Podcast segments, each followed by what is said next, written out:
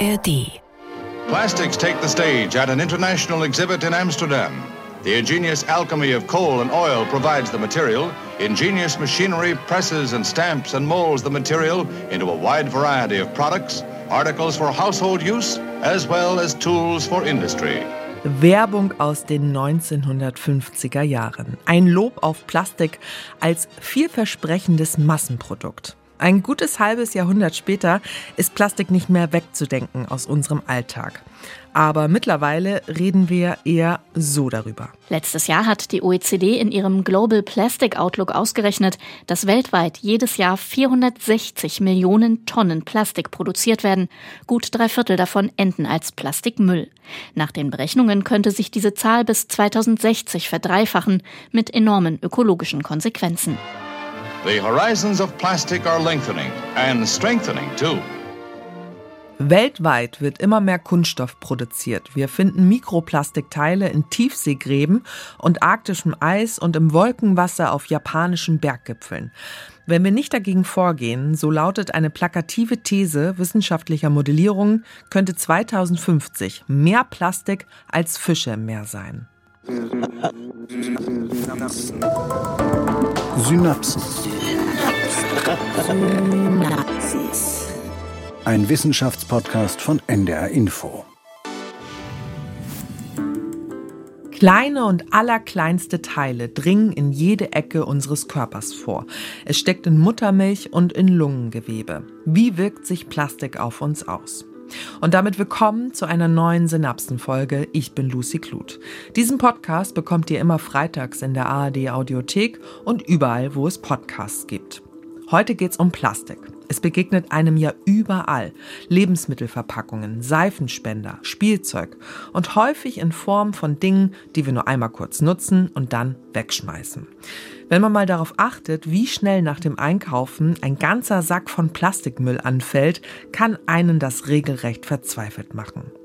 Wir haben aber auch eben diesen Werbespot aus den 1950er Jahren gehört. Da schwärmt man von genialer Alchemie aus Kohle und Öl.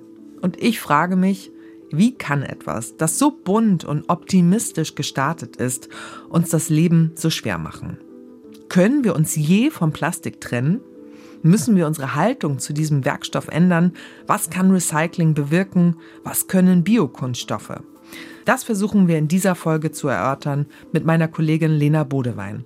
Hallo Lena, schön, dass du da bist. Hallo, guten Tag, ich freue mich auch. Lena, lass uns mal damit anfangen, dass du für die ARD als Korrespondentin in Südostasien warst und eben auch in Ländern wie Malaysia, Indonesien oder den Philippinen und wahrscheinlich da diese erstickende Plastikflut selbst gesehen hast. Oh ja, nicht zu knapp. Und jetzt bin ich halt hier für diese Folge ins Plastik eingetaucht. Von den kleinsten bis zu den größten Teilen. Und ich war auf der Elbe dafür unterwegs. Ich habe mich in einer Fertigungshalle umgesehen, in einem Institut für Bioplastik und habe mit Medizinern und Chemikerinnen gesprochen. Und jetzt mal so vor, vorab gefragt, wie ist deine Haltung zu Plastik? Ja, super Werkstoff. Wirklich? hätte ich jetzt nicht so ein, also so ein eindeutiges Ja, damit hätte ich jetzt nicht gerechnet. Erst ist ein super Werkstoff, denn nur so ein paar Beispiele. Rettungswesten, ja? Super Ja. wichtig. Und die waren früher aus Kork und der hat sich im schlimmsten Fall vollgesogen und dich in die Tiefe gezogen. Oder als extrem kurzsichtige Person bin ich äh, mit minus 12 Dioptrien natürlich total dankbar, dass man aus Wow. Plastik Kontaktlinsen machen kann, sonst hätte ich so Glasbausteine vor Augen. Oder als Elefant bin ich natürlich auch froh, wenn die Jagd auf meine Stoßzähne etwas weniger wird, weil Klaviertasten und Billardkugeln nicht mehr aus Elfenbein gemacht werden müssen. Denn so hat das nämlich alles angefangen. Es ging darum, dass es äh, Ende des 19. Jahrhunderts Materialengpässe bei den Billardkugelherstellern gab, weil zu viele Elefanten schon abgeschossen worden waren. Überraschung. Und dann schrieben diese Hersteller einen Wettbewerb für ein Ersatzmaterial aus. Und ein findiger Mensch hat dann das Zelluloid entwickelt. Das war der erste quasi Kunststoff, quasi, weil halb synthetisch, denn da waren noch natürliche Polymere dabei, die aus Zellulose gewonnen waren. Aber Zelluloid war echt leicht entzündlich und schwer zu löschen. 1907 kam dann der erste vollsynthetische Kunststoff, das war Bakelit. Und damit begann dann eine Erfolgsgeschichte. Bakelit, warte mal, ich habe ähm, so ein altes, klobiges Telefon zu Hause, muss irgendwie 100 Jahre alt sein oder so. Ich glaube, das besteht auch aus Bakelit, ne? Genau, genau. Das hat ein Herr Bakeland entwickelt. Und ähm, ja, wie wir am Anfang auch in diesem Werbespot gehört haben, war es früher quasi eine Liebesgeschichte, was wir mit Kunststoff hatten. Ne? Das war günstig herzustellen, es war leicht, das macht das Leben einfacher, das ersetzt Glasflaschen und Steingut. Und es war so dünn wie ein Hauch oder mhm. auch so stabil wie eine Wand. Und äh, Menschen, die sich professionell damit beschäftigen, die haben noch andere Pluspunkte parat, wie Michael Nase. Der leitet das Institut für Kreislaufwirtschaft der Biopolymere an der Hochschule für angewandte Wissenschaften in Hof. Ich meine, was Kunststoffe so besonders macht, ist natürlich A, dass sie, ähm, ich sag mal, leicht herstellbar sind. Dann sind sie halt mit überschaubarem Energieaufwand herstellbar, vor allem mit überschaubarem Energieaufwand verarbeitbar. Also Kunststoffe, ich sag mal, irgendwo zwischen 150 und ja, 300 Grad sind vielleicht die Verarbeitungstemperaturen. Bei den Standardkunststoffen wird häufig bis 200 Grad verarbeitet lediglich. Und wenn ich jetzt an Metalle denke, Aluminium, ich habe das nicht ganz im Kopf, aber irgendwas über 600 Grad wird Aluminium verarbeitet und Stahl, keine Ahnung, 1004, 1005, irgendwas in der Größenordnung. Also da liegen wir bei Kunststoffen schon deutlich drunter. Das ist schon mal das Erste. Wenn ich so an die Energiebilanz denke oder die Ökobilanz, das andere ist natürlich das geringe Gewicht. Das ist eigentlich immer noch das Hauptthema. Wahrscheinlich sind es gar nicht so die niedrigen Temperaturen, die bei vielen immer so im Vordergrund stehen, sondern wirklich das geringe Gewicht. Es wird ja wahnsinnig viel transportiert und ich brauche für, für alles, was ich irgendwie bewegen möchte, wiederum Energie. Und ich brauche einfach natürlich weniger Energie, wenn ich etwas transportiere, was weniger schwer ist, weniger wiegt. Okay, stimmt, hat er recht. Und nicht zu vergessen, aus hygienischen Gründen ist aus dem Medizinbereich Plastik ja auch nicht mehr wegzudenken. Mir ist aufgefallen, er sagt Kunststoff, wir meistens Plastik, aber es gibt doch keinen Unterschied. Nee, im Englischen ist sowieso alles Plastik. Aber für uns drückt das ja auch schon so ein bisschen die Ambivalenz dieses Themas aus, oder? Ja, so nach dem Motto guter Kunststoff, böses Plastik. Genau.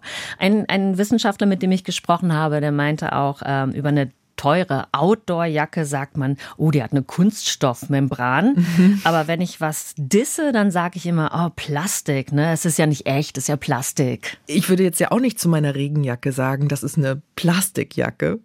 Ja. Merke ich gerade so. Ich bin ja total froh, dass ich die habe, gerade hier in Norddeutschland. Also im Guten wie im Schlechten. Jedenfalls scheint es kein Entrinnen zu geben, weil wir Plastik bzw. Kunststoff ja überall verwenden. Es ist allgegenwärtig. Shampooflaschen, Mixer, Transportbox. Nur ein paar Dinge, in denen wir Kunststoff finden, weil wir es da reingetan haben. Ja, aber wir finden es eben auch in Atemluft oder auf illegalen Müllkippen. Wir finden es in Meeresschildkröten. Und äh, da haben wir es ja eigentlich nicht hingetan, zumindest nicht absichtlich. Aber letztendlich waren wir es ja doch.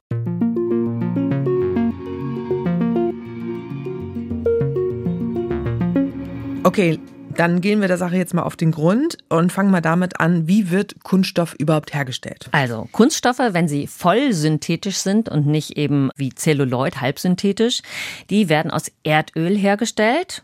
Also damit sind sie eigentlich organisch, weil Kohlenstoffverbindungen. Mhm.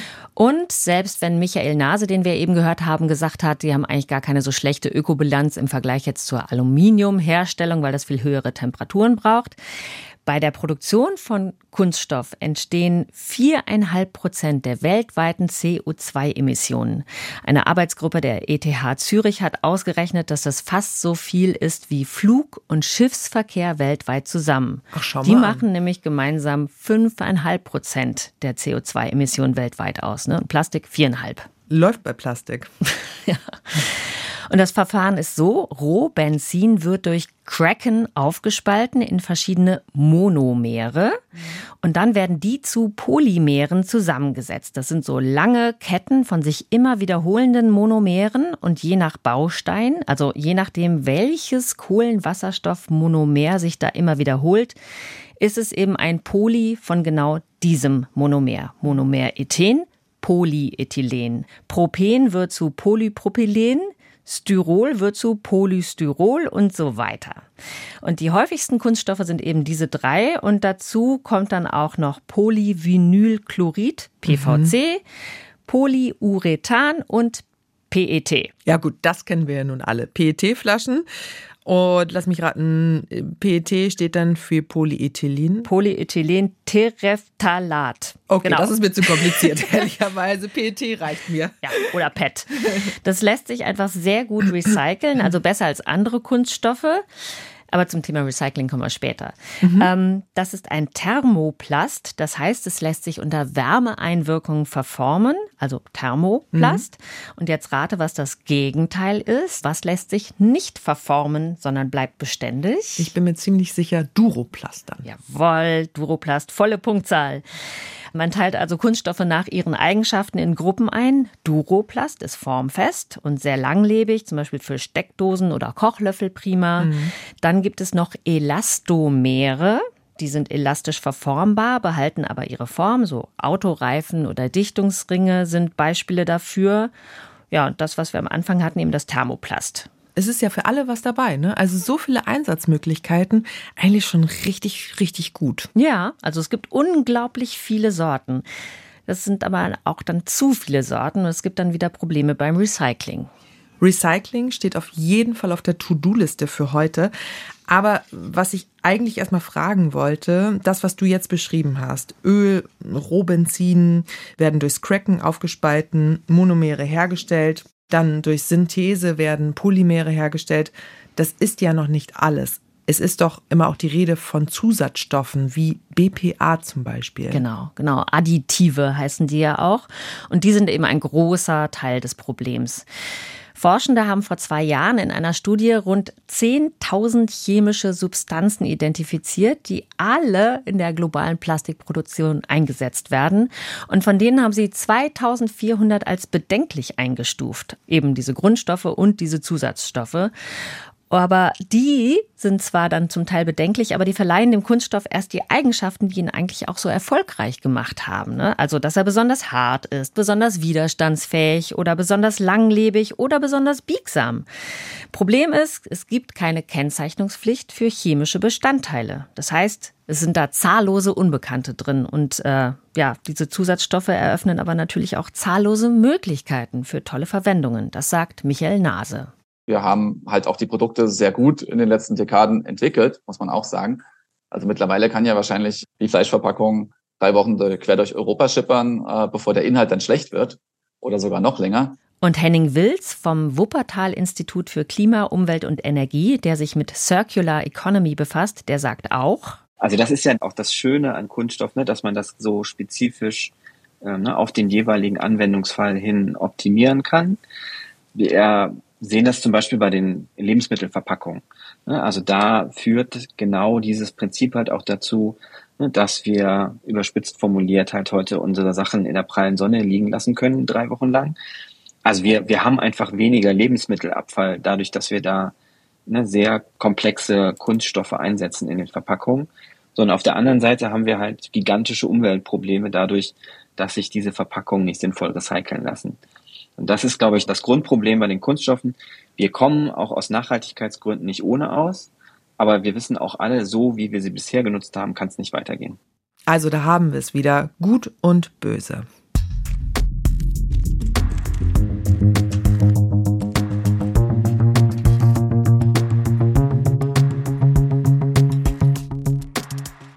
Stichwort Hygiene, da helfen Kunststoffe uns natürlich auch extrem weiter.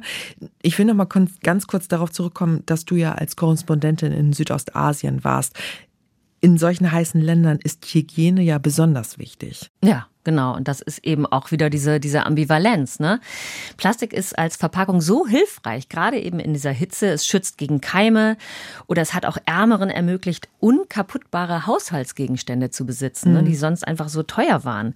Oder kostbares Wasser kann darin aufgefangen werden. Oder als Plane schützt es auch vor tropischem Regen. Wir sehen ja oft die Bilder aus Flüchtlingslagern und da kann man einfach mit so einer Plastikplane schon ganz viel bewirken.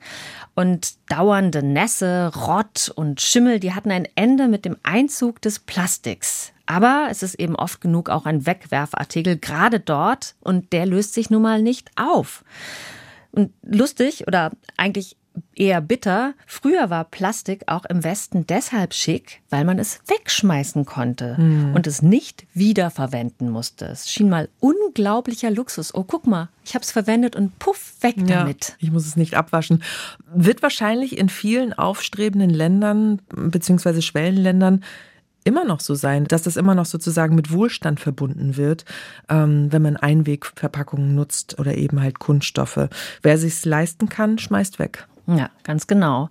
Und gleichzeitig gibt es da kaum Recycling und keine umfassende Müllentsorgung, sodass das Plastik in der Landschaft, in den Flüssen und im Meer landet am Ende.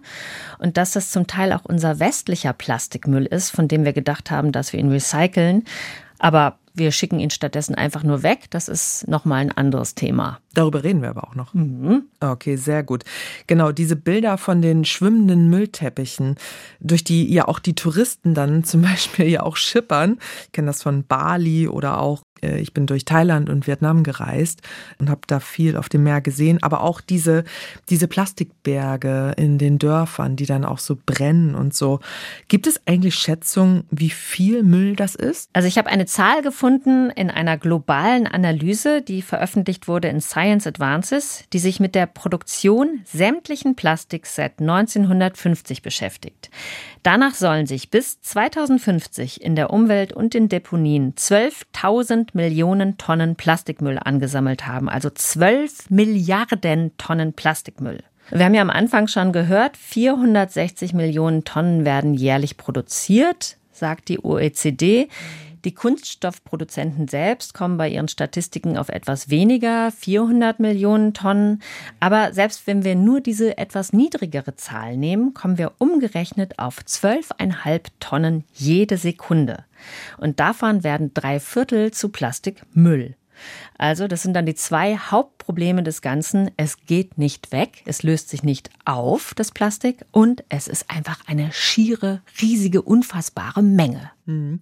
Man will jetzt aber nicht nur zugucken, also zumindest habe ich das, soweit ich das mitbekommen habe, bemüht sich doch die UNO, da etwas gegen zu tun. Also das Plastikmüllabkommen ist in der Mache, oder? Genau, es ist noch in der Mache.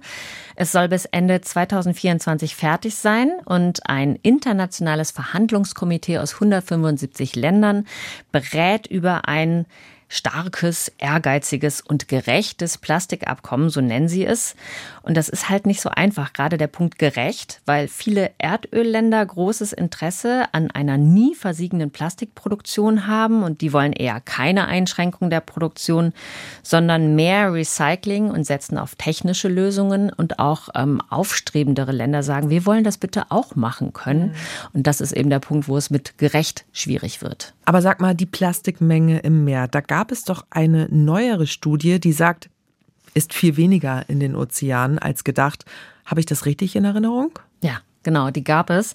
Also bisher hieß es, nach Modellierungen von Forschenden von 2020, Weltweit landen pro Jahr 19 bis 23 Millionen Tonnen Plastikmüll in Flüssen, Seen und Meeren. Etwa 40 Tonnen bzw. vier Lkw-Ladungen pro Minute.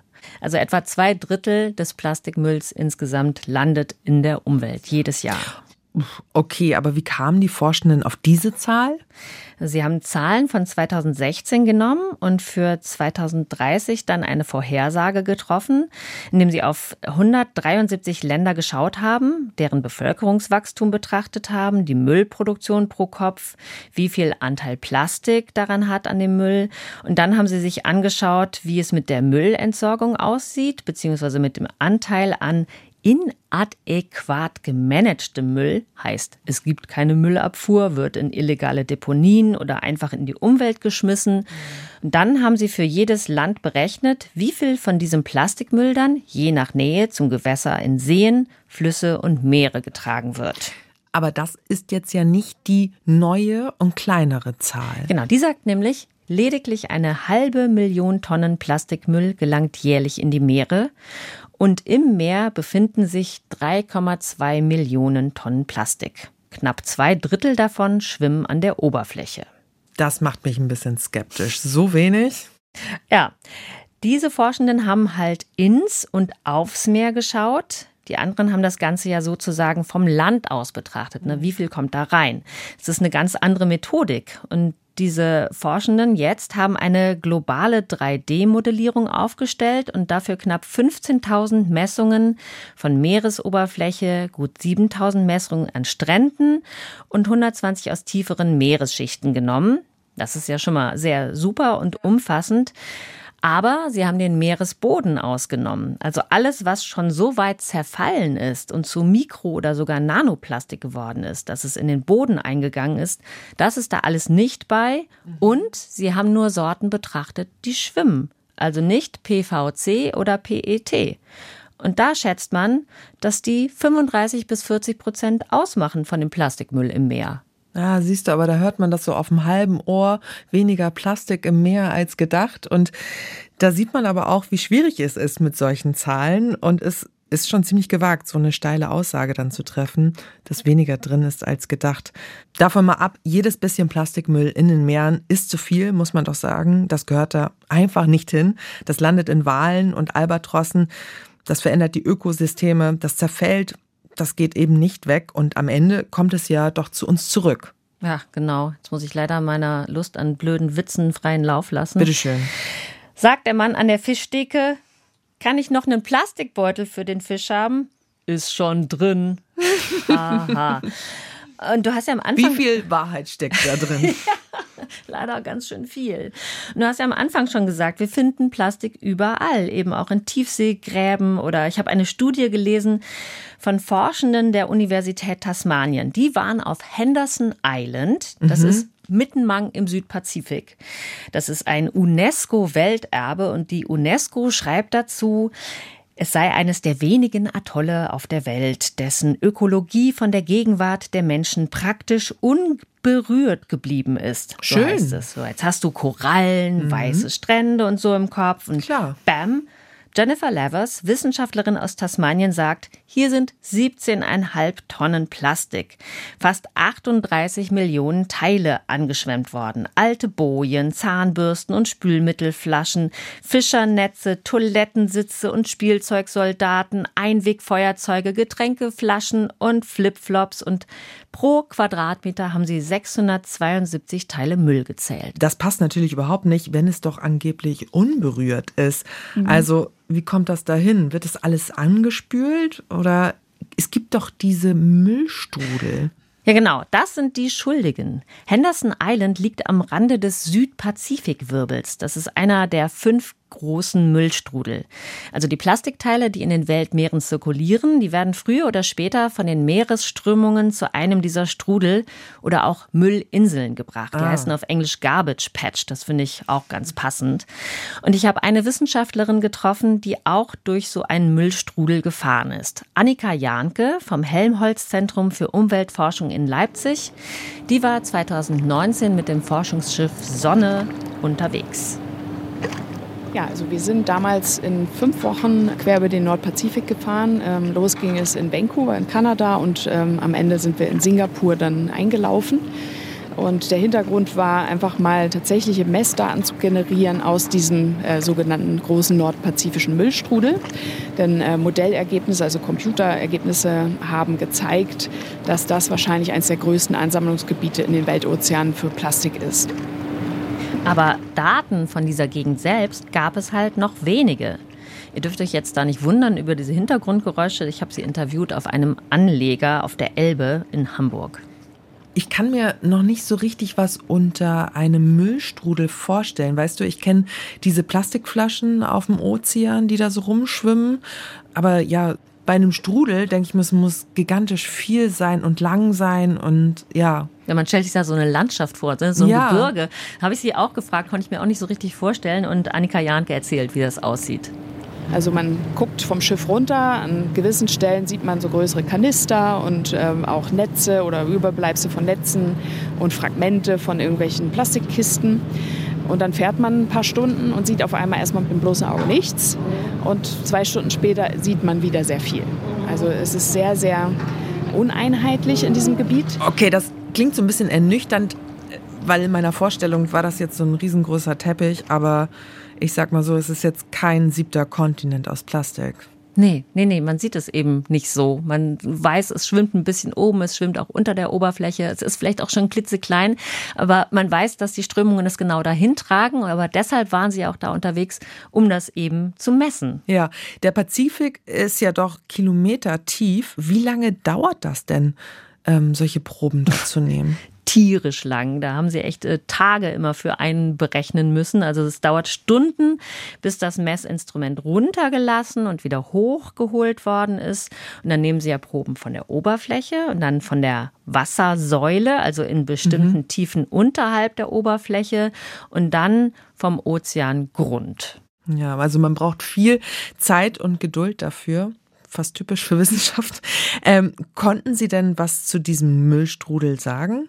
Ja, sie konnten die Trends aus den Modellen für die Oberfläche bestätigen, mhm. also diesen nordpazifischen Müllstrudel nachweisen mit stark erhöhten Konzentrationen. Und sie haben westlich von Hawaii noch ein weiteres Ansammlungsgebiet gefunden, was die Modelle nicht vorhergesagt haben. Oh. Das ist weit ab von der Zivilisation, da brüten viele Seevögel, auch geschützte Arten. Aber Stichwort Konzentration, da geht es nicht nur um große Plastikstücke oder auch diese Geisternetze, sondern eben auch um Mikroplastik. Genau, die, die Forschungsfahrt damals hieß Microfate. Und mit Mikroplastik beschäftigt sich Annika Janke immer noch, auch mit der Frage, welche Stoffe Mikroplastik abgibt oder auch aufnimmt und welchen Einfluss da zum Beispiel Sonne und Wellen haben.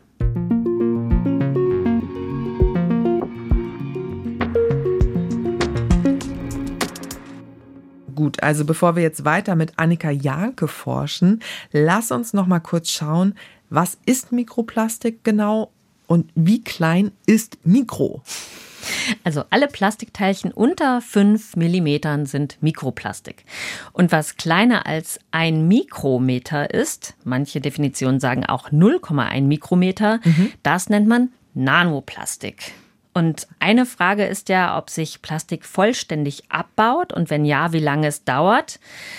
Das ist aber echt schwierig, weil es wirklich, wirklich lange Zeiträume sind. Und es kommt auch auf die Sorte und auf die Zusatzstoffe an. Da muss man aber schon unterscheiden zwischen Mikroplastik, das in Produkten drin ist, und dem, was quasi ein Abfallprodukt ist, oder?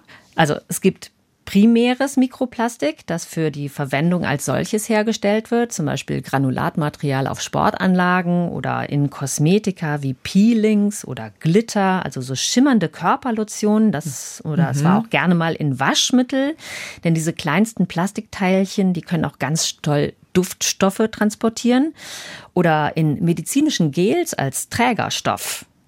Aber davon werden doch Teile verboten, meine ich. Also die EU schreitet da jetzt ein. Ja, für bestimmte Kosmetik gibt es schon jetzt äh, dieses Verbot und viele Hersteller haben das schon freiwillig sozusagen ausgeschlichen. Also man liest ja dann äh, ohne Mikroplastik, mhm. steht ja auf vielen Packungen an Duschgel und sowas. Und die EU schätzt, wenn man das schrittweise verbietet, im Laufe von acht Jahren, da wird dann eine halbe Million Tonne Mikroplastik weniger freigesetzt. Mhm, immerhin. Gut, du sagst primäres.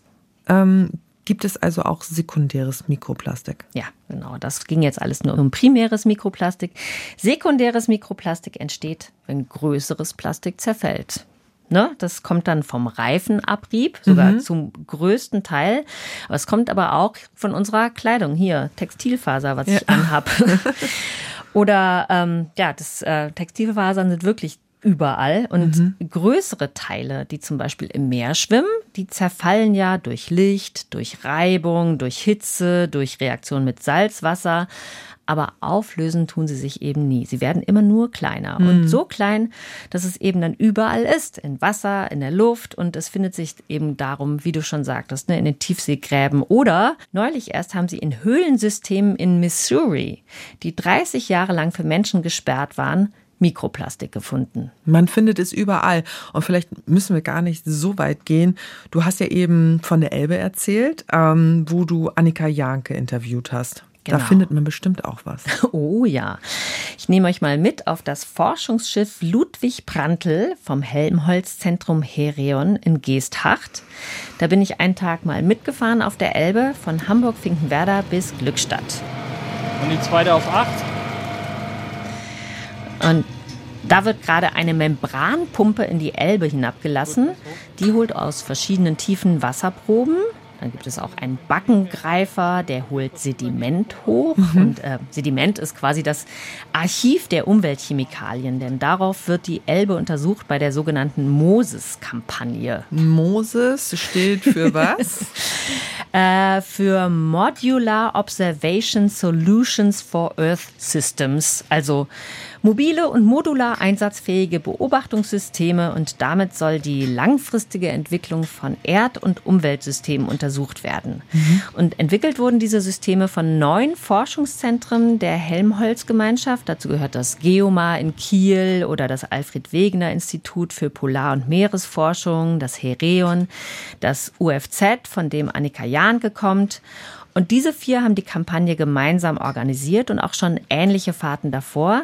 Es ist auf jeden Fall ein Riesending, ja. Die Zentren mhm. untersuchen die Elbe von der Quelle, in Tschechien bis mhm. in die Nordsee, also von Schmilka bis zum Tide-Bereich. Und die Forschenden in Tschechien beproben von Land aus, weil die Elbe da halt noch so klein ist, oder Labe, wie sie auch noch heißt. Mhm. Und die anderen fahren mit insgesamt vier Forschungsschiffen über die verschiedenen Abschnitte, mit der Albis, der Prantl, der Litorina und der Uthörn bis nach Helgoland.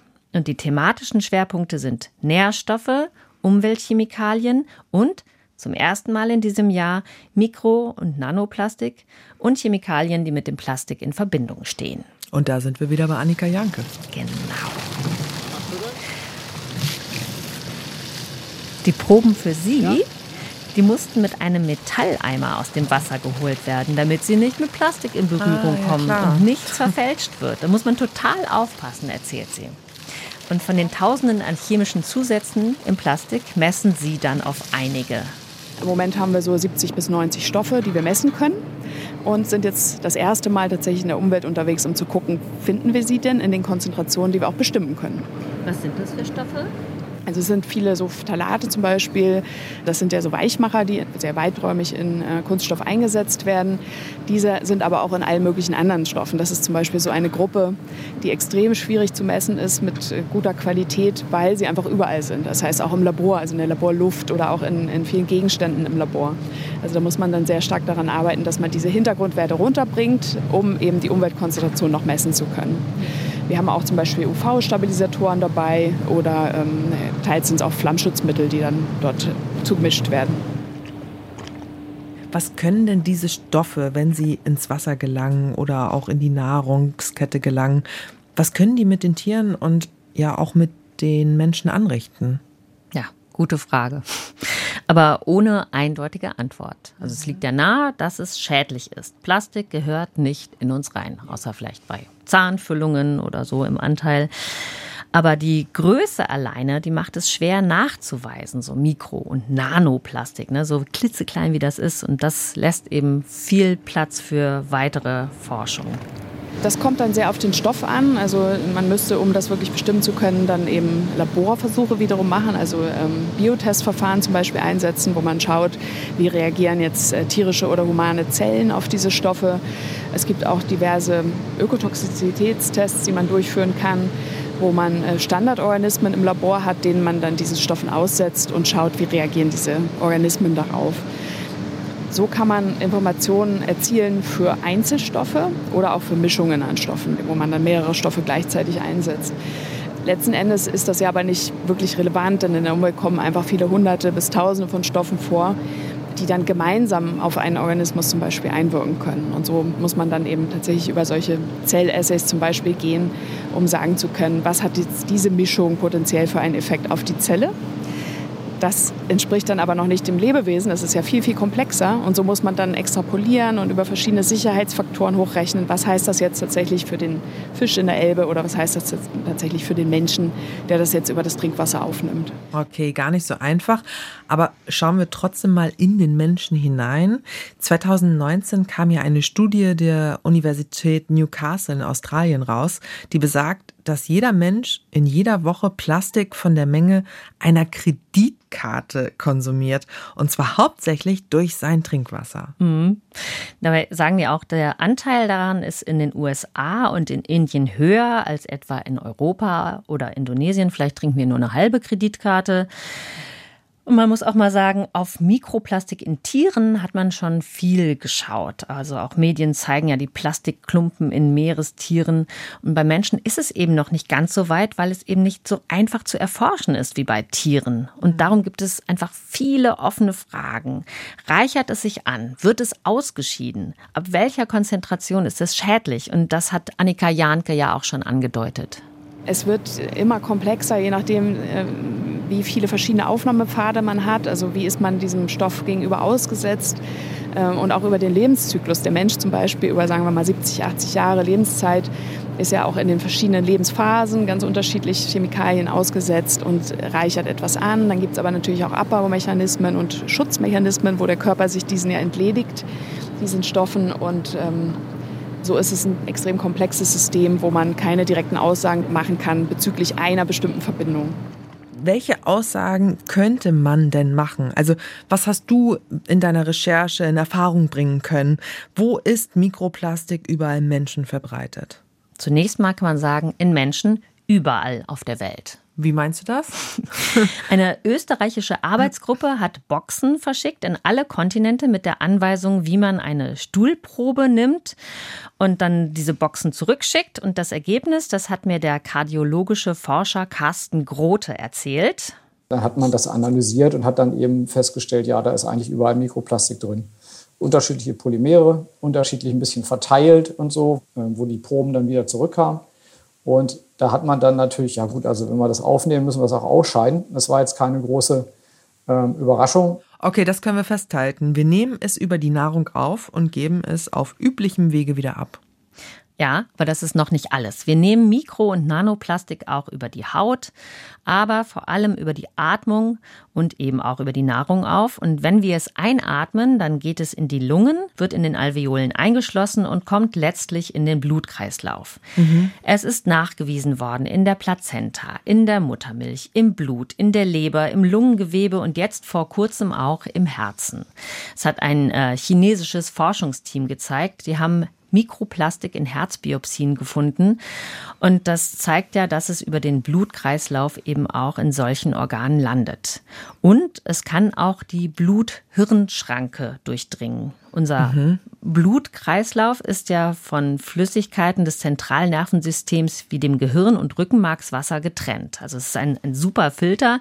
Es lässt nur Nährstoffe rein, bringt Stoffwechselprodukte raus, lässt aber Krankheitserreger und Giftstoffe nicht durch. Also das gut. Hirn ist eigentlich extra stark vor Eindringlingen geschützt.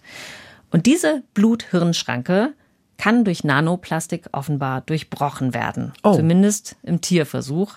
Das haben Forschende aus Wien herausgefunden. Das war im Frühjahr 2023 und schon 2021 haben Forschende in Korea ähnliche Ergebnisse erzielt bei Mäusen.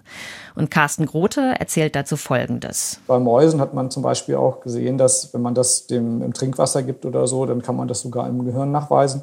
Mikroplastik eben, das geht über diese Barriere hinüber und lässt sich dann da nachweisen und hat ja auch einen gewissen Einfluss auf die Astrozyten, also auf gewisse Zellen im Gehirn beispielsweise, also negative.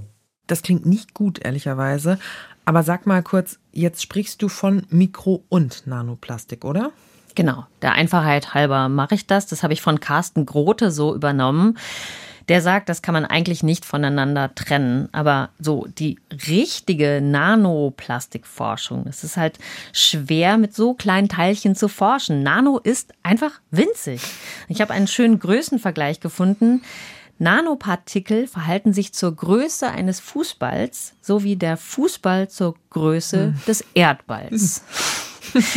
also darum ist die Nanoplastikforschung laut Annika Jahnke ein ganz heißes Thema, weil wirklich erst kürzlich verlässliche Methoden entwickelt worden sind, dass man das beproben kann. Dass es nicht durch die Filter verschwindet oder auch, dass man sich nicht den Filter komplett zusetzt, wenn man versucht, es zu beproben. Mhm. Oder auch, dass man es im Labor überhaupt erfassen kann. Mhm. Lena, ich sehe schon die nächste Folge auf uns zukommen. Nanoplastik in den nächsten Jahren. Aber jetzt erstmal hier weiter im Text. Was macht Mikroplastik, so nennen wir es jetzt mal, im Körper dann? Also man hat an Tierversuchen und Zellkulturen gesehen, Mikroplastik stört das Immunsystem, den Stoffwechsel und die Fortpflanzung und es erhöht das Krebsrisiko. Mhm. Einige Studien haben Neurotoxizität gezeigt, also eine schädliche Veränderung der Funktionen des Nervensystems. Und was das jetzt für Menschen heißt, dazu sagt Carsten Grote etwas. Ne? Den haben wir jetzt schon ein paar Mal gehört. Der mhm. forscht an der Uniklinik in Marburg und er hat eine Studie an Endothelzellen gemacht, die unsere Blutgefäße von innen auskleiden und an Immunzellen.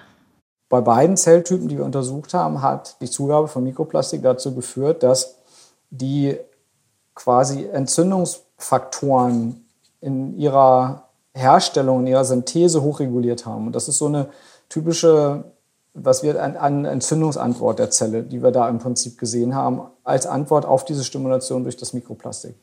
Carsten Grote ist da wirklich super vorsichtig und zurückhaltend mit seinen Aussagen, weil das ganze Forschungsfeld so extrem schwierig ist. Und mhm. er geht aber davon aus, dass Mikroplastik so einen allgemeinen Entzündungsprozess im Körper fördert.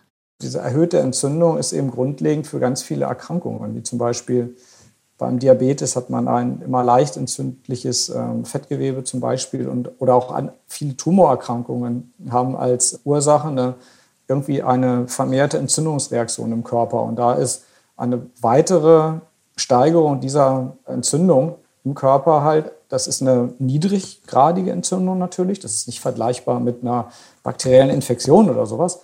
Aber es ist eben immer da und äh, wir nehmen es ja auch immer auf über das Essen, also über unsere Nahrung, über die Luft und so weiter, über die Haut auch, dass eben das ein weiterer Risikofaktor ist für all diese entzündungsbasierten Erkrankungen, die ich eben genannt habe.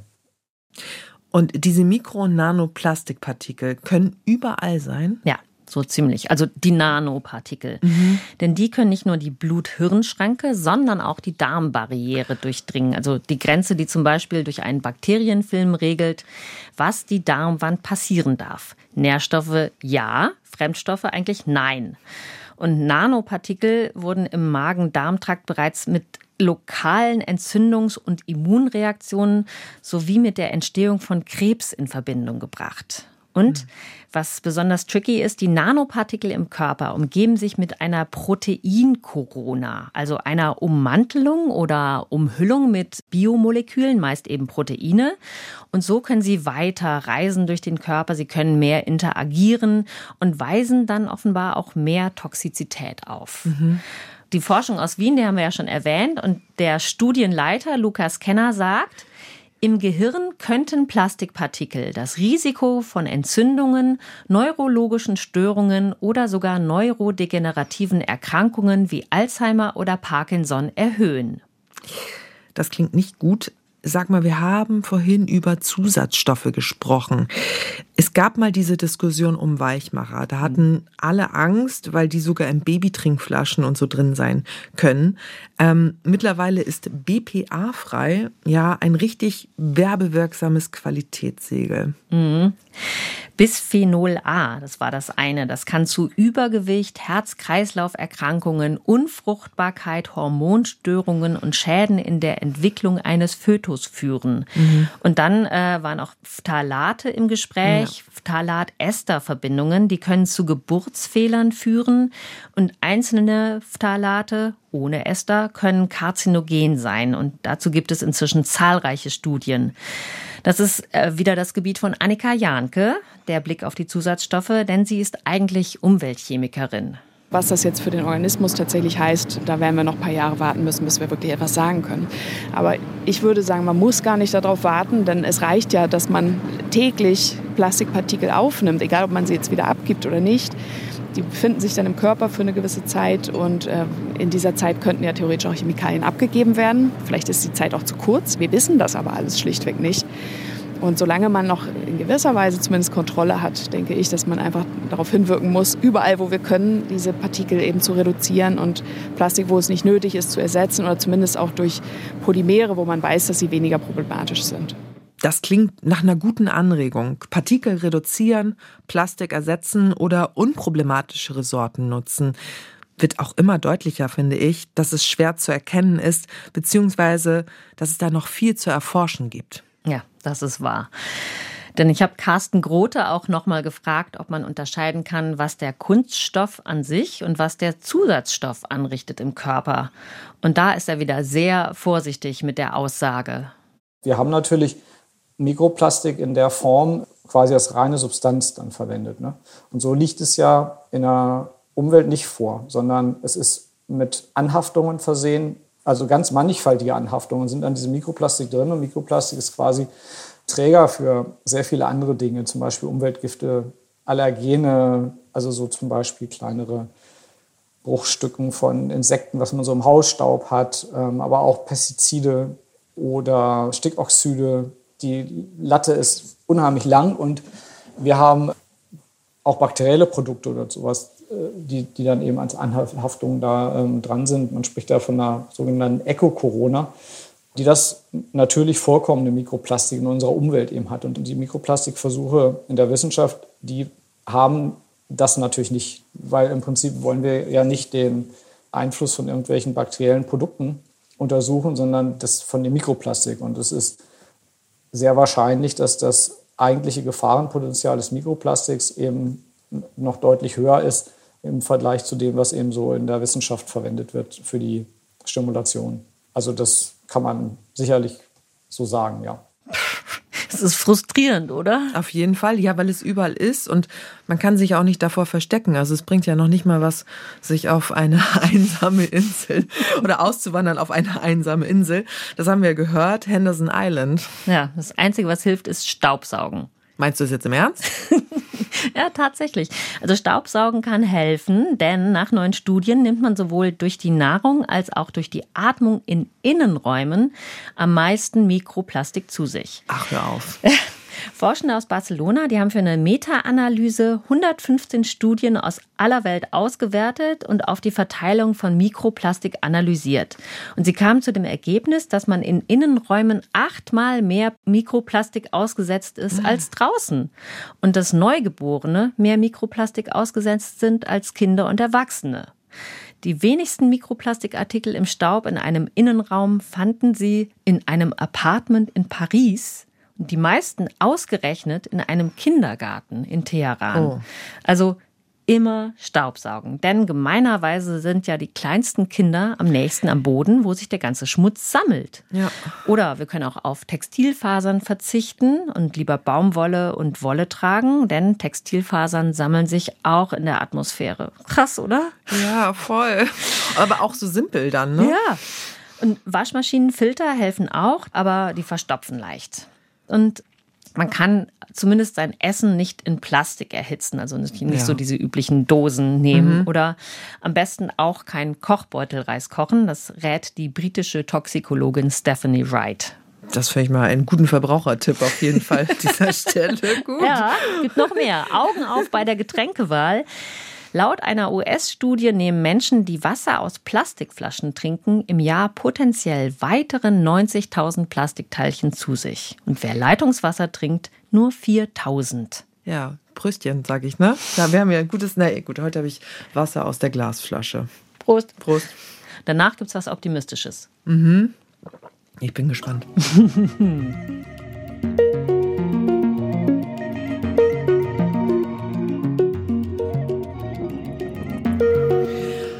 Okay, Lena, it's your turn. Wir machen jetzt optimistisch weiter, hast du gesagt. Äh, nach den ganzen bedenklichen Aspekten, die du schon hervorgebracht hast. Was kann denn da optimistisch sein? Tja, guck mal vor dich auf den Tisch. Da, ja, du hast da vorhin schon was hingelegt. Ja, habe ich dir was ist, Tolles mitgebracht. Ja, Ein Kugelschreiber. Ein ich dachte, das hilft immer. Ne? Ein vom Institut für Biokunststoffe und Bioverbundwerkstoffe Genau. Biobased, sag mir, dass das Biokunststoff ist. Jawohl. Das ist biobasiert äh, hergestellt sozusagen. Und dieses IFBB, das Institut für Biokunststoffe und Bioverbundwerkstoffe, ist in Hannover. Und eine Forscher-Nachwuchsgruppe hat diesen Werkstoff für eine Kugelschreiberhülle entwickelt. Der ist zu 90 Prozent aus biobasiertem Kunststoff. Das, was du da in deiner Hand hältst, ja. Und sieht überhaupt nicht bio aus? ist auch eine gute Frage. Was sieht bio aus und ja. was nicht? Und das Ganze ist äh, auf Basis von Polymilchsäure. Und mhm. die Ausgangsstoffe dafür sind aus Maisstärke oder Zucker. Daraus haben sie zum Beispiel auch eine faire Computermaus oder einen Zahnbürstengriff entwickelt, ne? nach dem Motto mit Zucker gegen Karies, so heißt, glaube ich, der Slogan. Clever. Aber das heißt, wir preschen jetzt los in das spannende Kapitel der Biokunststoffe, richtig? Genau. Also das kenne ich ja auch aus dem Supermarkt. Zum Beispiel, wenn ich bei den Obst- und Gemüsetüten stehe. Da steht ja gerne mal, ich bin grün oder ich bin bio. Ja, und schon hast du ein Problem. Ja. Denn Biokunststoff kann Bio sein oder Bio oder Bio. Das erklärt Simon McGowan vom IFBB. Biokunststoff ist eigentlich ein Sammelbegriff für mehrere Werkstoffgruppen. Also ein Biokunststoff könnte sein ein Kunststoff, der auf Basis nachwachsender Rohstoffe hergestellt ist, also aus zum Beispiel Mais, Erbse oder vielleicht Zuckerrohr. Oder ein Biokunststoff, der biologisch abbaubar ist, beziehungsweise Kunststoff, der biologisch abbaubar ist. Oder eben die Verknüpfung von beiden Attributen aus nachwachsenden Rohstoffen und biologisch abbaubar. Das heißt, wir haben eigentlich unter dem Kopfbegriff Biokunststoffe drei verschiedene Kunststofftypen, die sich aber auch Eigenschaften teilen können. Okay, Lena, also das werde ich jetzt noch mal ein bisschen aufdröseln. Da kann man echt leicht durcheinander kommen. Also erstens, es gibt Kunststoff aus Öl, der nicht biologisch abbaubar ist und auch nicht aus nachwachsenden Rohstoffen. Also null Bio. Ja, das ist genau, ein bisschen der, der Klassiker. Der Klassiker, sage ich mal. Dann zweitens Kunststoff aus nachwachsenden Rohstoffen und abbaubar. Doppelt Bio. Mhm. Drittens es gibt aber auch Kunststoffe aus Biomasse, die aber nicht abbaubar sind. Und viertens Kunststoff aus Öl, der aber biologisch abbaubar ist. Da frage ich mich, wie geht das? Ja, genau. Also jetzt, du meinst die letzte Kombination, ja, genau. ne? Also in der Herstellung nicht bio, mhm. im Abbauprozess dann aber biologisch, doch. genau, genau abbaubar. Also die sind in ihrer chemischen Struktur nicht anders als bioabbaubare, aber die werden chemisch so hergestellt, dass sie durch Bakterien mit Hilfe von Sonnenlicht und Wasser zersetzt und damit mehr oder weniger abgebaut werden können. Das erklärt uns Simon McGowan noch einmal. Man muss es einfach nur schaffen, dass sich eben diese Kunststoffketten zersetzen lassen durch zum Beispiel Mikroorganismen. Das heißt also, ich brauche spezielle Angriffsstellen, die Mikroorganismen dann eben knacken können, bis es eine Größe erreicht hat, dass das dann verstoffwechselt werden kann. Zu Wasser, CO2, ein bisschen Biomasse. Und dadurch sind sie dann, ja, würde ich sagen, wieder in den großen Kreislauf zurücküberführt. Ja, und das kann schon ein bisschen dauern, bis die wirklich zerfallen sind. Es ja. kommt auch darauf an, wie viele Mikroorganismen da drumherum sind. Dazu meinte Simon, im WG-Kühlschrank wahrscheinlich schneller als in der Uniklinik. Ja, okay. Aber auf jeden Fall, soweit ich das gesehen habe, sind Biokunststoffe, die abbaubar sind, nichts für die Biotonne. Denn die brauchen viel zu lange, um sich zu zersetzen. Und die werden dann auch da rausgefischt, weil sie eben nicht als spezielle Bioprodukte identifiziert werden, sondern ja. einfach pauschal als Plastik erkannt und dann landen sie meistens in der Müllverbrennung. Und damit sind sie dann sowohl fürs Plastikrecycling als auch für den Biokreislauf verloren. Aber ich kann die schon auf meinen Kompost schmeißen, oder? Ja, also da braucht man schon viel Geduld. Simon hat auch erzählt, er hat so Versuche, da liegen so bioabbaubare Kunststoffe in seiner Komposttonne und das dauert jetzt schon mehrere Monate bis Jahre. Ah, okay. Ähm, und das Plastik aus nachwachsenden Rohstoffen, das aber nicht abbaubar ist? Das kann theoretisch in die gelbe Tonne. Ah. Es kommt aber auch ein bisschen auf die Sorte an. Biopolyethylen zum Beispiel ist baugleich mit seinem ölbasierten Pendant. Okay, das klingt jetzt ein bisschen kompliziert alles. okay, es gäbe aber ganz konkrete Einsatzmöglichkeiten. Jetzt können wir mal auf ein Beispiel gucken. Mhm. Michael Nase hat mir das ausgemalt. Den haben wir am Anfang schon mal gehört von der Hochschule für angewandte Wissenschaften in Hof.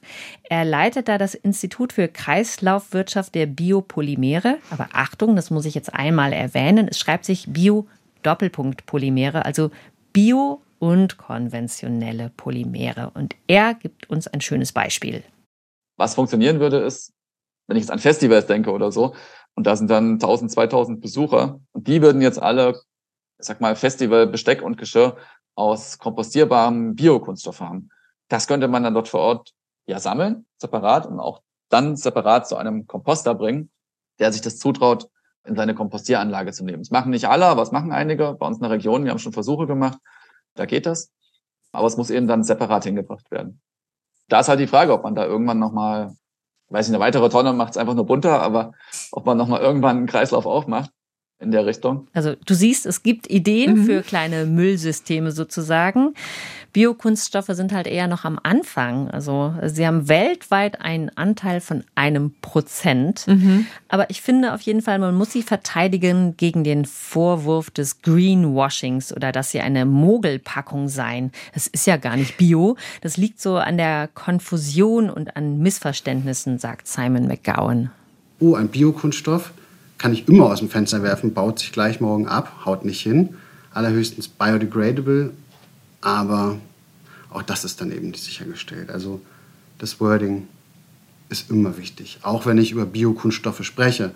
Ich kann nicht einfach sagen, Biokunststoffe sind ökologischer oder umweltfreundlicher.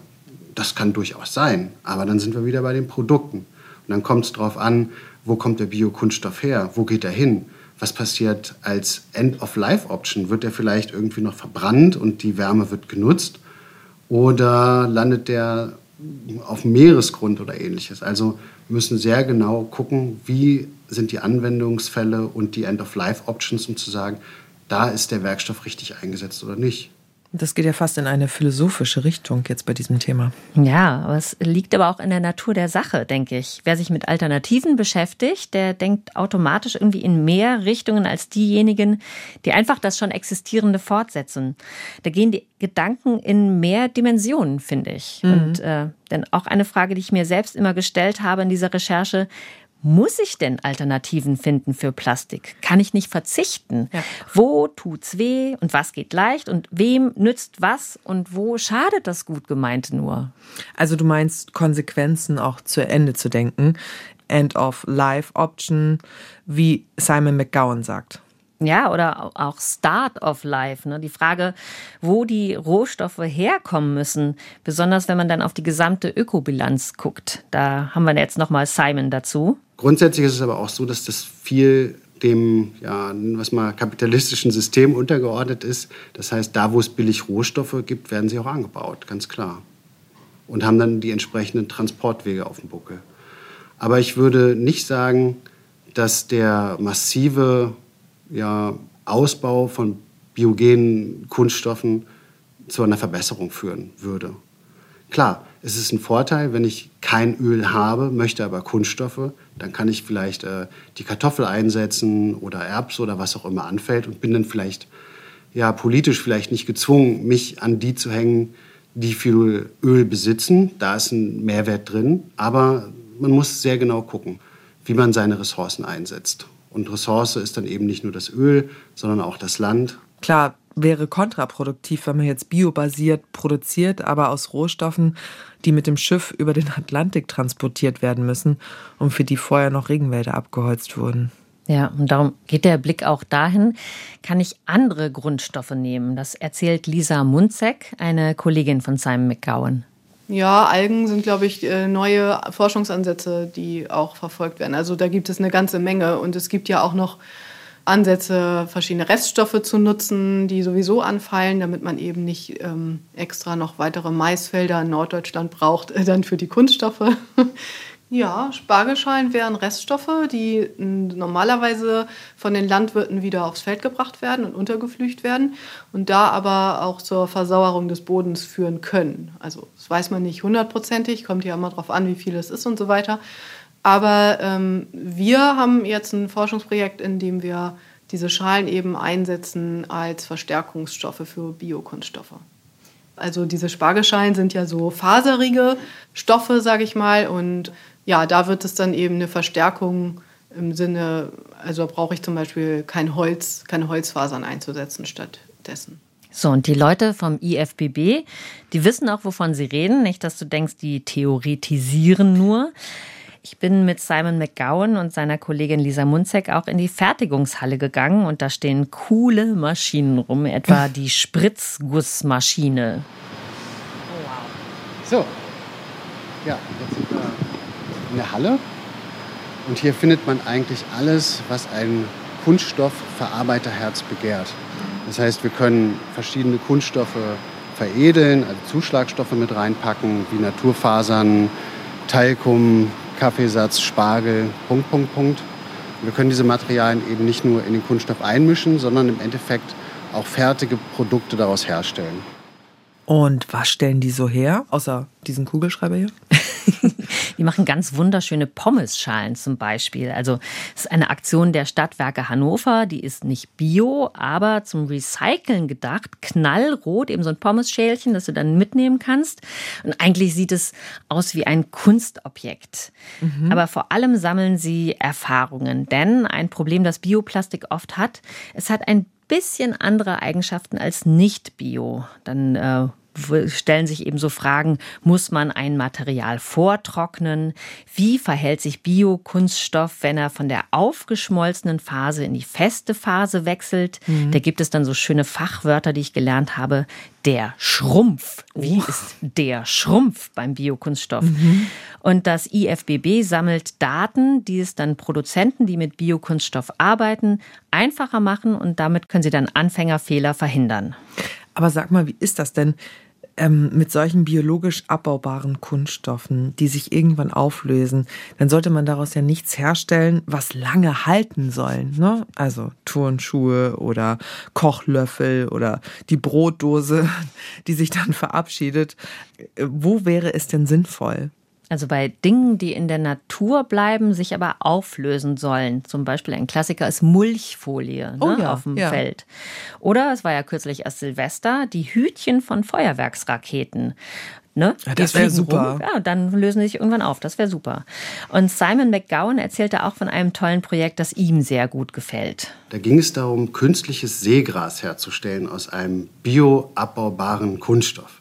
Das hört sich erstmal ein bisschen skurril an, aber die Idee ist, dass in dem Augenblick, wo ich ein künstliches Seegras in Küstennähe setze, besteht die Möglichkeit, dass sich dann wieder ja, echtes Seegras wieder ansiedelt. Ne? Das wächst dann einfach wieder so ein bisschen zu und am Schluss verschwindet dann hoffentlich, oder so war die Idee, dann das künstliche Seegras. Und da finde ich halt, ist ein perfekter Einsatz für Biokunststoffe, die biologisch abbaubar sind, dass man einfach sagt, okay, man, man erzeugt was Positives und am Schluss verschwindet der Kunststoff wieder fand ich einfach eine runde Sache und einfach schön. Dem ist nichts hinzuzufügen, außer dem Tipp zu einer Folge des Podcasts Mission Klima von NDR Info. Dort geht es um Lösungen für die Klimakrise und unsere Kollegin Jasmin Appelhans, die ihr auch oft hört hier im Podcast, hat eine Folge gemacht zum Thema Superpflanze Seegras und die findet ihr auch in der ARD Audiothek.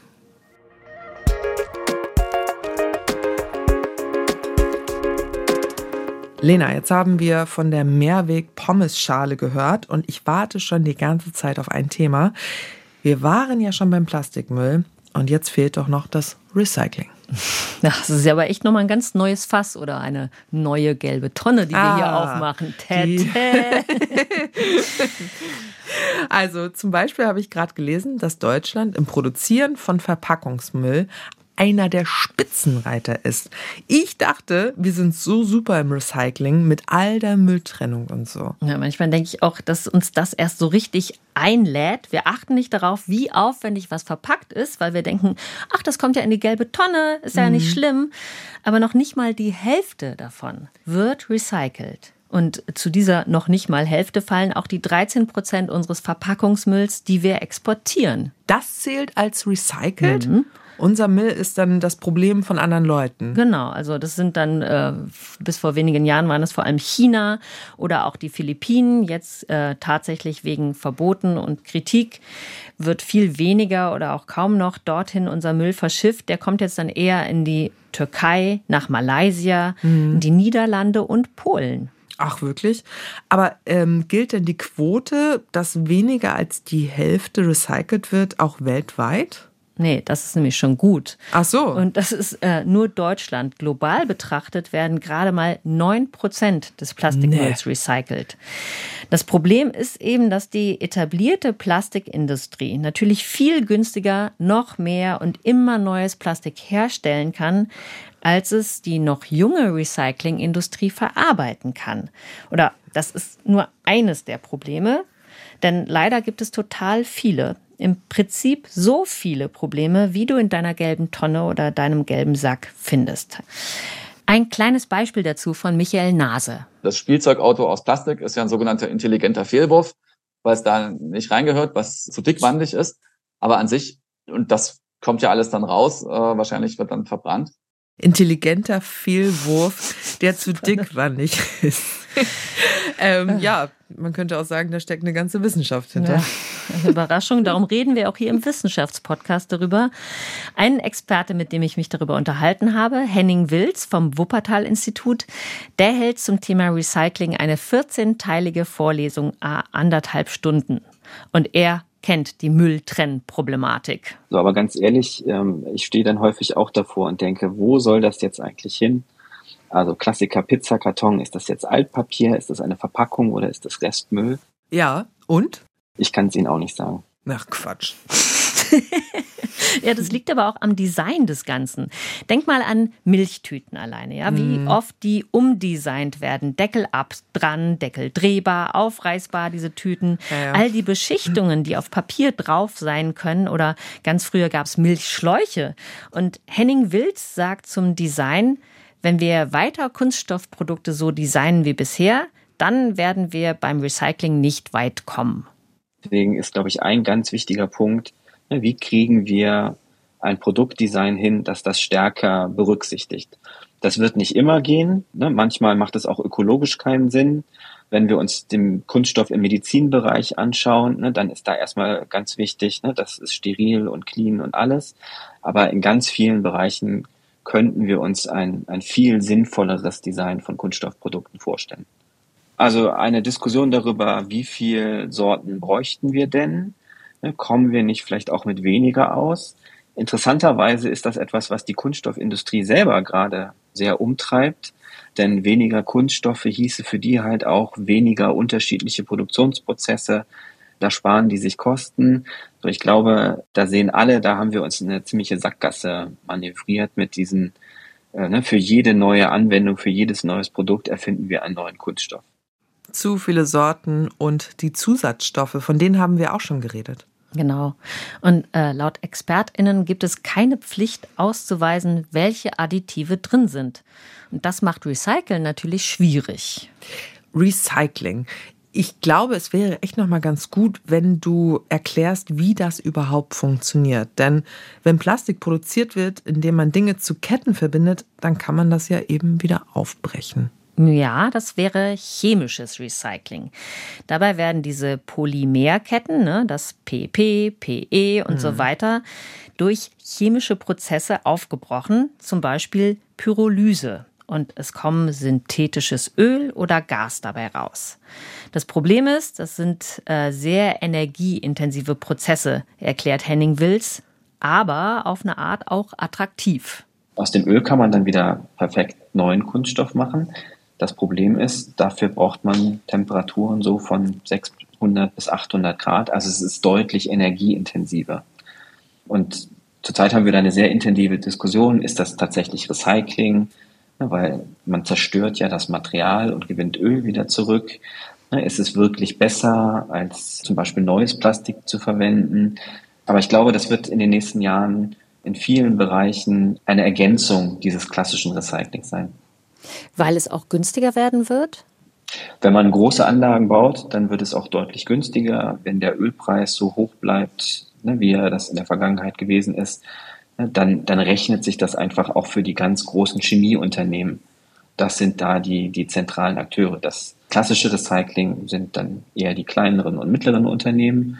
So, und ähm, bei dem chemischen Recycling reden wir halt ne, über die, die ganz großen wie BASF oder Covestro, die jetzt plötzlich anfangen, sich für Kunststoffabfälle zu interessieren. Ach, schau mal, guck mal, du meintest ja am Anfang zum Thema Recycling, dass es für die großen Player ja einfach noch günstiger ist, neues Plastik herzustellen. Das könnte sich aber auch ändern. Ja, geht immer um die finanziellen Hintergründe. Ne? Mhm. Ne? Bei diesem ganzen Thema merkt man ganz schnell, wenn es teuer wird, wird umgedacht.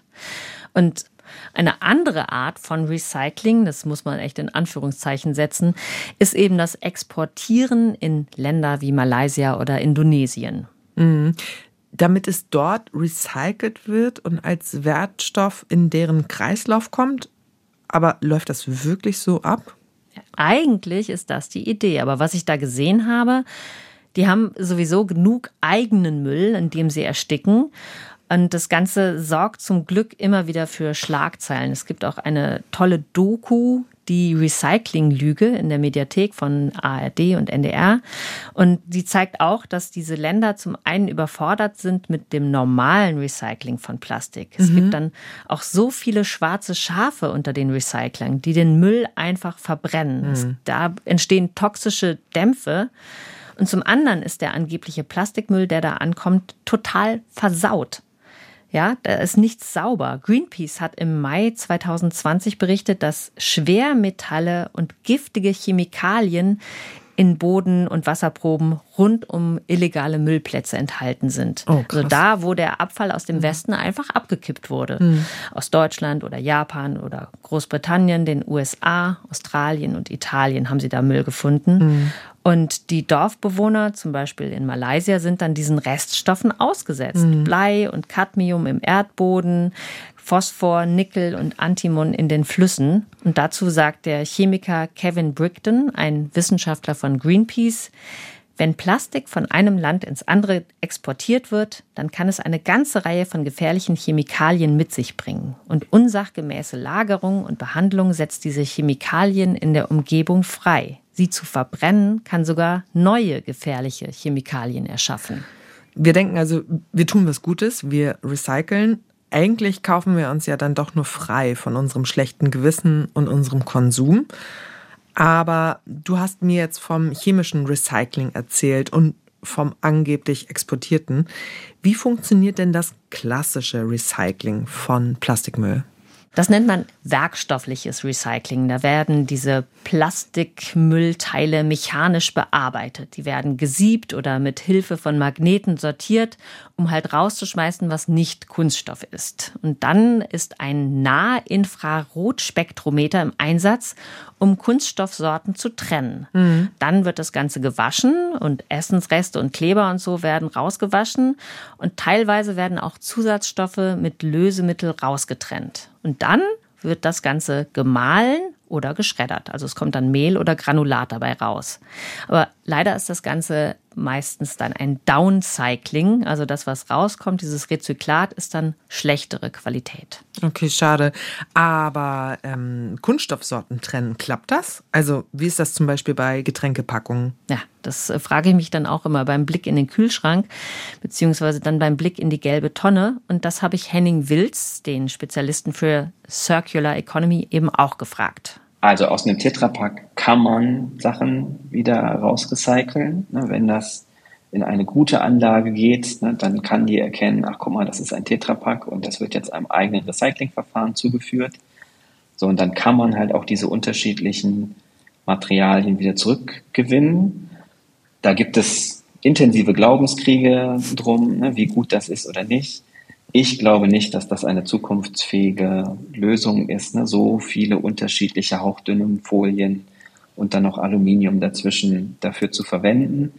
So, aber das äh, sehen auch Leute, die da deutlich schlauer sind als ich, nochmal anders. Es ist eine Grundsatzfrage. Ne? Wollen wir in Richtung mehr Monomaterialien, ne? also ne, weg von diesen Materialvielfalt, wenn man sagt, das kann man besser recyceln, ne? oder sagt man auf der anderen Seite, nein, wir müssen dann halt einfach ganz neue Recyclingtechnologien erfinden. Ne? Aber wir sparen ja auch ganz viel Material ein, wenn wir nicht so viel davon, sondern nur in ganz dünnen Schichten und dann unterschiedliches einsetzen. Es ist generell so ein Glaubenskrieg. Ne? Mhm. Fordert man mehr Verzicht bzw. Umstellung oder setzt man auf Technik, die dann irgendwelche Probleme bewältigt? Ja, und das ist auch so ein bisschen wie in der Klimapolitik. Auch da wird ja darum gestritten, wie sinnvoll es ist, Kohlenstoff mit technischen Mitteln aus der Atmosphäre zu entnehmen oder ob das nicht eben vom eigentlichen Kurs ablenkt, ähm, überhaupt weniger CO2 auszustoßen. Ja. Genau. So ist es nämlich auch bei den Vorschlägen für dieses UN-Plastikmüllabkommen, das du ja am Anfang erwähnt hast. Mhm. Expertinnen und Experten sagen, Verzicht ist die Devise, also wir müssen die Plastikproduktion radikal drosseln, denn Recycling kann gar nicht so viel zur Lösung beitragen, wie nötig wäre. Und dann gibt es die Technikanhänger, die sagen, bessere Technologien. Und dann müssen wir beispielsweise den aufstrebenden Ländern, die Plastik produzieren, nicht den Verdienst verderben. Von wegen bessere Technologien. Was ist denn eigentlich mit Pfand, also mit den PET-Flaschen? Das ist mal eine Erfolgsgeschichte, damit wir hier auch mal was Positives erzählen. Gut, dass du danach fragst. Henning Wilz hat dazu Folgendes erzählt. Pfand führt dazu, dass wir sehr sortenreine Stoffströme kriegen. Ne? Wenn Sie und ich einen Pfand für etwas bezahlen, dann bringen wir das wieder zurück zu einer dieser schicken Maschinen. Und dann hat man dahinter einen Sack voll Plastikabfall, wo man sich sehr sicher sein kann, da ist auch wirklich nur das drin. So, und das führt dazu, dass wir dieses Material aus dem deutschen Pfandsystem ne, tatsächlich auch in Lebensmittelverpackungen wieder einsetzen können, ne, weil man beweisen kann, da ist halt nichts anderes drin. Und das macht äh, dieses Material gerade sehr, sehr beliebt international, weil es gibt nicht viele Länder mit so einem Pfandsystem. Ne, und alle möglichen Branchen versprechen uns ja gerade mehr recyceltes Plastik einzusetzen. Ne? Die Flaschenindustrie, aber auch die Textilindustrie, die Automobilindustrie. Und alle hätten sie gerne dieses Material aus dem Pfand. Von daher sieht man jetzt schon, ne, andere EU-Mitgliedsländer ziehen danach, kopieren das deutsche Pfandsystem. Unternehmen überlegen, ob sie nicht freiwillig auch ein Pfandsystem einführen wollen, ne, weil man will einen, einen sortenreinen Stoffstrom haben am Ende. Ja, cool. Also entweder das oder bessere Technologien, denn das habe ich vorhin bei dir rausgehört, als du sagtest, beim Recycling gibt es Qualitätsverlust oder ja, es kommt da auch auf uns Verbraucher an. Wenn wir sagen, ach, das kann jetzt auch mal ein bisschen oll aussehen, das neue Tablet, dafür weiß ich, es ist aus Recycling-Kunststoff. Ja, Klar kommt es da auf uns an. Wenn wir klar machen, dass uns das nicht stört. Bisher sagen die Kunststoffhersteller nämlich, ja, Rezyklat, das ist so gräulich, nicht so farbig oder leuchtend weiß.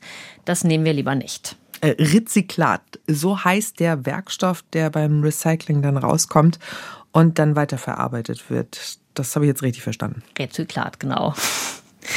Im Bau ist das zum Beispiel kein Ding. Die Kunststoffrohre, ne, ja. die werden verputzt, die sieht niemand. Es ist egal, ob die jetzt gräulich sind. Die können dann ruhig aus Rezyklat sein. Und das ah. ist auch ein Bereich, wo viel Rezyklat, ich sage es jetzt nochmal, damit du dich freust, mhm. wo viel Rezyklat hingeht, tatsächlich.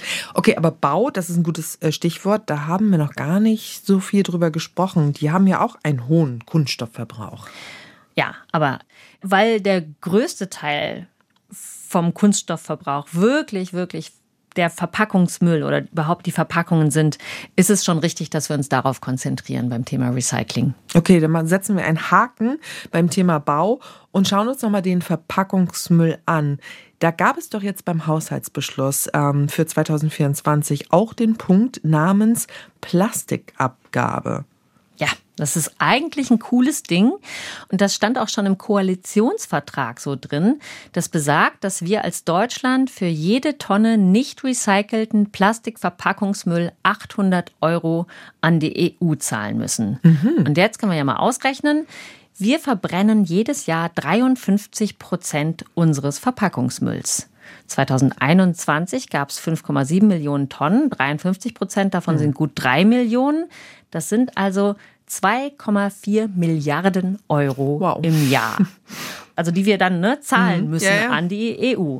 Und das sollen aber jetzt die sogenannten Inverkehrbringer zahlen. Also die Kunststoffverpackungshersteller und Plastikproduzenten die protestieren dagegen Klar. und fürchten, dass das auf die Kunden umgelegt wird. Naja, aber wenn man das zu Ende denkt, wenn die Plastikverpackung dann teurer wird, dann verzichten wir vielleicht irgendwann drauf? Mhm, da gibt es auch ein Beispiel. Frankreich nämlich, das erzählt Henning Wilz. Da haben die sich halt hingesetzt und haben gesagt, so wie regeln wir das jetzt mal irgendwie sinnvoll? Und da gibt es Regeln, ne, wo der Gesetzgeber sagt, okay, ihr dürft auch weiter nicht recyclingfähige Verpackungen auf den Markt bringen, aber das kostet euch dann einfach 100% Strafaufschlag. Tut weh. Genau. Das Schlechte muss einfach weniger billig werden, sodass es richtig weh tut. Ich sehe schon, das äh, Thema Recycling ist wirklich riesig. Ja, vor allem, wenn wir auch noch auf alle anderen Möglichkeiten schauen wollten, zum Beispiel mit Mikroben und Enzymen, die eingesetzt werden, um das Plastik wieder in seine Monomere zu zersetzen. Da arbeiten Forschende an Methoden mit Mikroorganismen aus der Tiefsee oder den Alpen oder der Arktis. Auch eine ganz eigene Folge. Mhm.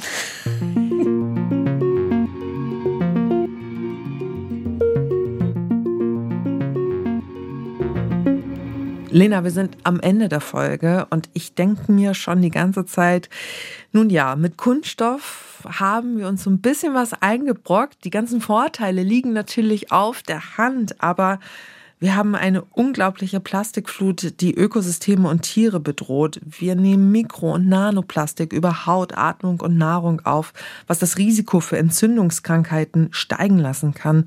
Zusatzstoffe, also Weichmacher beispielsweise, stehen auch im Verdacht, uns zu schädigen. Aber in welchen Mengen muss noch erforscht werden? Und es scheint auch nicht so einfach zu sein.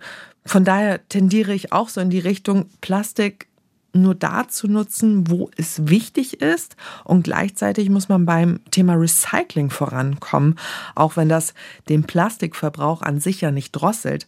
Was ich aber auch noch mitnehme, Vorsicht vor Missverständnissen bei Biokunststoffen. Da muss man wirklich ins Detail schauen, ob das wirklich auch umweltschonender ist. Und ich bin sehr gespannt, ob dieser Ansatz mit den Naturfasern sich weiterentwickeln lässt. Wie ist denn dein Fazit? Ich denke, wir müssen echt unsere Einstellung ändern, uns irgendwie bekennen, wir brauchen Plastik, aber nicht so viel. Die Dosis macht da das Gift, wie echt bei so vielen Sachen. Also wir müssen umdenken und uns beschränken und verzichten und diesen Werkstoff als als Wertstoff sehen, als etwas, was wir eben nicht andauernd herstellen und neu, neu, neu, neu, neu produzieren können.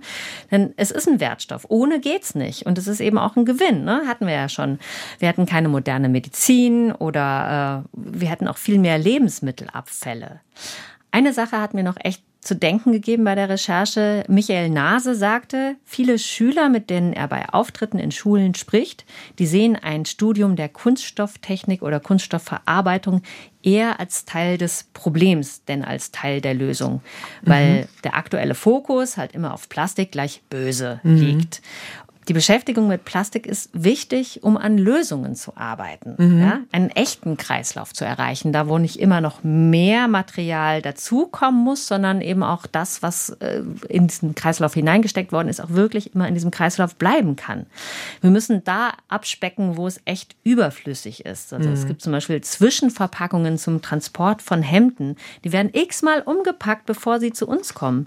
Oder wir müssen da verzichten, wo es echt nur unserer Bequemlichkeit dient, so klein kleinste Häppchen snackgerecht verpackt. Ne? Das ist ja. schrecklich. Ja. Verpackungsmüll ist einfach der größte Teil, aber eben auch genau der, bei dem wir als Verbraucher auf ganz persönlicher Ebene die Entscheidungen treffen können und es in der Hand haben zu sagen, hier ist das beste Plastik, gar kein Plastik. Mhm. Wir müssen Produkte simpler gestalten und mehrfach nutzen. Und es ist auch so ein Paradebeispiel dafür, dass nichts leicht zu durchblicken ist, wenn ich an der Kasse stehe und ich habe nicht mein eigenes Einkaufsnetz mitgebracht, ne, wie hm. meine Oma immer, schöne Grüße, und dann muss ich eine Tüte nehmen. Dann ist die Papiertüte aber nicht unbedingt die bessere Wahl als die Plastiktüte. Mhm. Denn die Ökobilanz von der Papiertüte ist erst dann besser als die der Plastiktüte, wenn ich sie mindestens viermal benutze. Regnet es aber, kann ich das ja schon vergessen. Also hm. äh, ich will sagen, es gibt kein Für oder gegen Plastik. Es ist da und es bleibt da in uns und um uns und wir müssen einfach unseren Umgang ändern und da, wo es geht, reduzieren. Lena, vielen Dank, dass du da warst.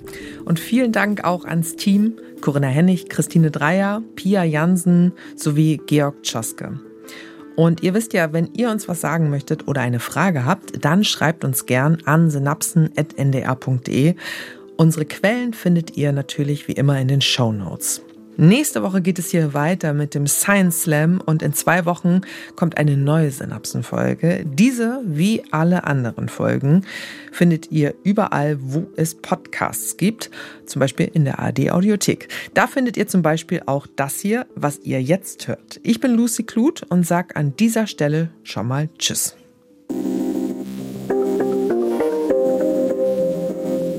Dreimal besser das ist der Infopodcast von BR24. In jeder Folge sprechen wir über ein aktuelles Nachrichtenthema und stellen dabei immer drei Lösungswege vor. Ich bin Kevin Ebert. Ich bin Birgit Frank.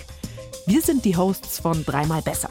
In Dreimal Besser schauen wir nach vorne und darauf, wie es besser laufen kann. Weil das Schöne ist, es gibt meistens schon echt gute Ideen, wir machen die nur sichtbar. Jeden Freitagmorgen gibt es eine neue Folge, unter anderem in der ARD Audiothek.